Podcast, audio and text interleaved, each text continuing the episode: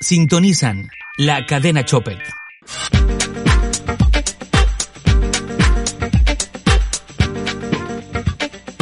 Bienvenidos al Doncast. Si eres del Barça, este es tu lugar, el Doncast. Gossips del Barça.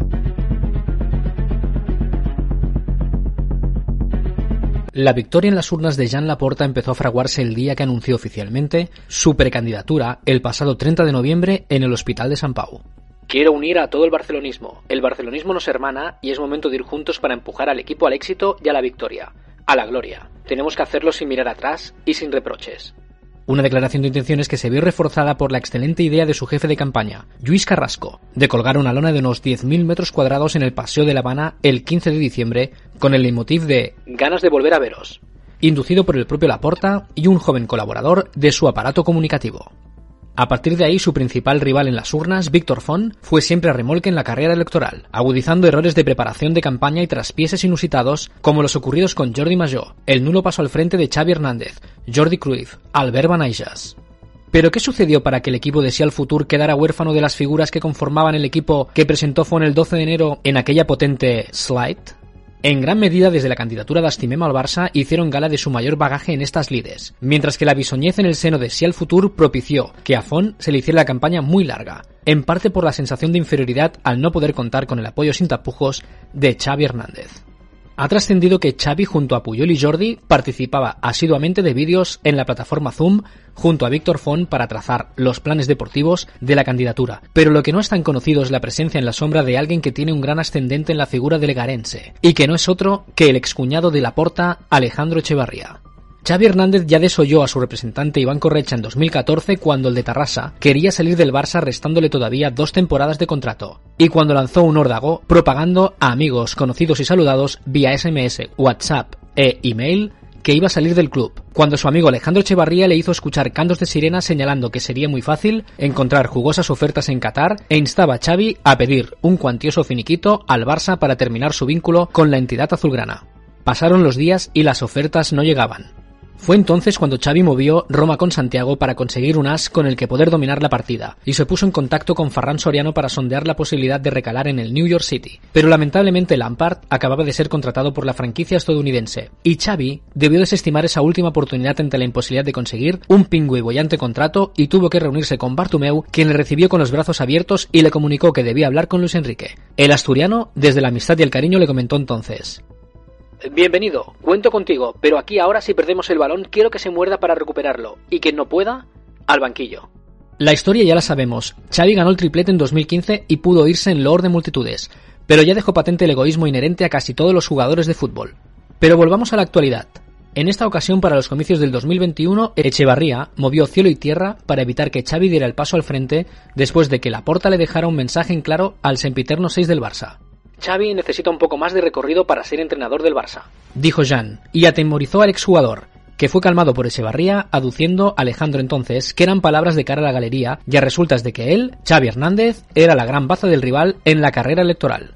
Xavi tuvo vértigo y al presagiar la derrota de Font no dio el paso al frente, dejando en franca desventaja a Víctor Font y también, para qué negarlo, dejar en un lugar complicado a Edu Polo, periodista de cámara del jugador y que ha sido el enlace con Víctor Font estos últimos meses, y que a su vez ha sufrido los constantes devaneos del actual entrenador del Al-Sad qatarí.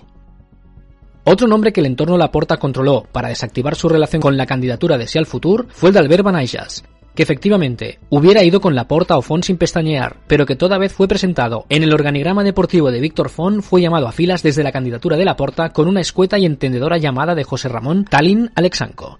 Albert, o vienes a la presentación mañana en la Moritz o olvídate de estar en el Barça si Jan gana. Ya dejó claro Jan Laporta que iban a ganar las elecciones por tener la preparación, la experiencia y la capacidad y los medios para lidiar con todas las circunstancias que trufan una carrera electoral en Can Barça. Ya fe así fue. Jugó sus cartas, i ganó.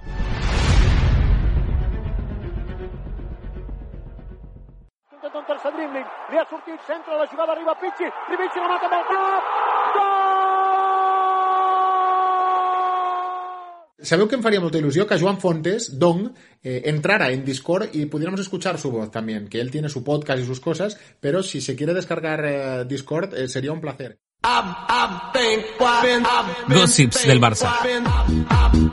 Soñar cuesta muy poco y de todos he sabido que Pep Guardiola renovó con el Manchester City hasta junio de 2023. Pero ¿por qué no ilusionarse con una supuesta vuelta del Noy de Sampadó tras más de una década fuera de su casa? Se dice que Pep solo volvería para encarnar un papel similar al de Uriol Tort en el área de metodología de la Masía pero solo que representara al club, que se volviera a sentar en la UEFA, en la FIFA o en cualquier gala, con su estilo impecable y con el escudo de oro y brillantes de la entidad, ya sería un movimiento extraordinario para el Barça. En septiembre de 2019, la esposa de Pep, Cristina Serra, con quien contrajo matrimonio en 2014 en Matadepera, luego de más de 20 años de relación, tomó la determinación de vivir en Barcelona para centrarse en los negocios de su familia. Las exclusivas tiendas de ropa multimarca Serra Claret. Por otro lado, esta semana se ha especulado desde la cadena ESPN Latinoamérica en la persona del periodista Christian Martin que si el Manchester City gana la Champions, el entrenador catalán podría abandonar Inglaterra para regresar al club de sus amores realidad, invento, chimento, especulación o rumor interesado, por nuestra parte el 24 de febrero tuvimos el conocimiento de la adquisición de una casa de grandes dimensiones y con todas las comodidades por parte de la familia Guardiola Serra en el lujoso barrio barcelonés de Pedralbes, visitando sus dependencias y cerrando los últimos flecos la propia Cristina Serra y su hija María Guardiola, que a sus 20 años es ya toda una influencer en Instagram. Madre e hija pasan mucho tiempo en Barcelona por temas laborales, pero la casa no es un inmueble para una temporada. Parece más una inversión a futuro.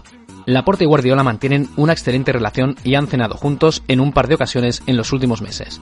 Pep vive muy tranquilo en Manchester, pero se dan todos los ingredientes para que retorne al club donde se formó.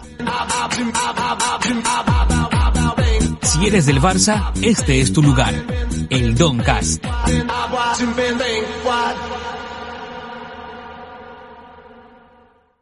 Chicago, WCFL, Houston, KILT, Boston, WMEX, Denver, KIMN, Atlanta, WQXI, Miami, WFUM, Indianapolis, WIFE, Omaha, KOIL. Tú eres muy malo para decir pacto. Yo roto este pacto. Yo no he roto este pacto porque yo he hablado con Rivaldo. El hombre del paraguas. Un hombre misterioso, ataviado con un paraguas, llegó al filo de la madrugada a las puertas de la notaría, donde la Junta de la Porta cerraba en extremis los últimos flecos del controvertido e injusto aval que debía presentar la Junta Directiva entrante a la Liga de Fútbol Profesional. Enseguida se especuló desde las redes sociales con la identidad del ínclito personaje. Algunos señalaron rápidamente que era un abogado que quería pasar desapercibido. Otros indicaban que podía tratarse de Jorge Méndez, del que seguro que empezaremos a escuchar conexiones con el Barça, ya sea representando a Ansu y Lash, tratando de traer al mexicano Márquez al club o trazando alianzas con Alexanco en forma de captación de nuevos valores para la Masía. La relación Méndez-Laporta es fructífera, ya de largo recorrido y nada desdeñable. Pero lo que no se ha significado demasiado todavía es la existencia de la aportación de unos 10 millones de euros al total del aval por parte de capital extranjero y del que no se ha hecho pública la identidad de su procedencia.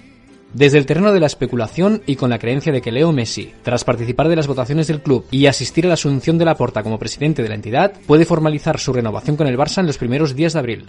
Esta redacción ha podido saber que la transferencia bien ha podido llegar desde Argentina, concretamente desde Rosario, donde se encuentra Jorge Messi, que en breve, y según se comenta, puede viajar hasta la ciudad condal para sellar el vínculo de su hijo con el club que preside Jan Laporta. Rocambolesco pero factible. Y si no, desmiéntemelo.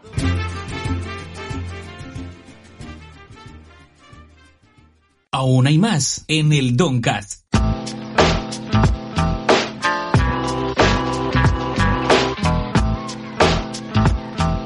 El pasado martes 23 de marzo nos dejó Grenville Stephen Waiters, exjugador del Barça de básquet durante la temporada 88-89 y campeón de liga al imponerse al Real Madrid liderado por el genial Drasen Petrovic. Grenville nació en Columbus, en el estado de Ohio, el 8 de enero de 1961 y llegó al Barça tras un humilde periplo en la NBA y pasar cinco años en la liga, entre los Indiana Pacers, los Houston Rockets, con quien alcanzó el subcampeonato en el año 86 contra Los Angeles Lakers, para terminar en los Chicago Bulls de Michael Jordan. Waiters fue un especialista defensivo que llegó a Barcelona de la mano del gran Aito García Reneses para sustituir a Eugene McDowell, también tristemente fallecido, y trabajar para los Norris, Epi, Sibilio, Jiménez, y no desentonó. De hecho, en el último partido de la serie final contra el Madrid, alcanzó incluso 17 puntos para redondear un año magnífico, haciendo pareja de americanos con el mítico Atomic Dog. En ese Barça, Mike Salisbury, otro extranjero de larga trayectoria baloncestística, les cubría las espaldas ante una eventual baja y les hacía de sparring a ambos. Grenville fue escogido con el número 39 del draft por los Portland Trail Blazers en el año 1983. Waiters no era una estrella, pero se había batido el cobre en Estados Unidos entrenando junto a los mejores. Las Torres Gemelas de Houston, Olajuwon y Samson, o el rudo Charles Oakley en los Bulls en 249 partidos en la NBA, y si buscas en YouTube puedes verle taponando a figuras de la talla de Cal Malone o el propio Michael Jordan. De carácter afable recordaremos siempre a Grenville jugando a billar en la zona alta de la ciudad condal o conduciendo su Ford Granada con el asiento hacia atrás debido a sus 2.11 de altura. Su barba prominente y su calva a sus 28 años le hacía parecer una persona mucho más mayor. Al finalizar la temporada 88-89, Waiters recaló en el Caja Bilbao donde se le pidió un rol más ofensivo, que no supo cumplir y fue cortado en el equipo vasco que descendió de categoría. Una lesión crónica en la rodilla apartaría a Grenville esa misma temporada de la práctica deportiva prematuramente a los 30 para regresar a Estados Unidos y regentar durante 14 años una cadena de guarderías para más tarde organizar eventos y asesorar a deportistas. En el Barcelona, Aito García Reneses, luego de su polémica con Chicho Sibilio, que acabó con la salida del dominicano a Basconia, se aprestó a contratar la figura de un tirador, y Waiters ya no era tan necesario. Así es como llegó para ocupar su lugar el americano Paul Thompson, que fracasaría en los primeros partidos de la liga regular y posibilitaría la llegada al Barça del gladiador David Booth. Pero esa, esa es otra historia.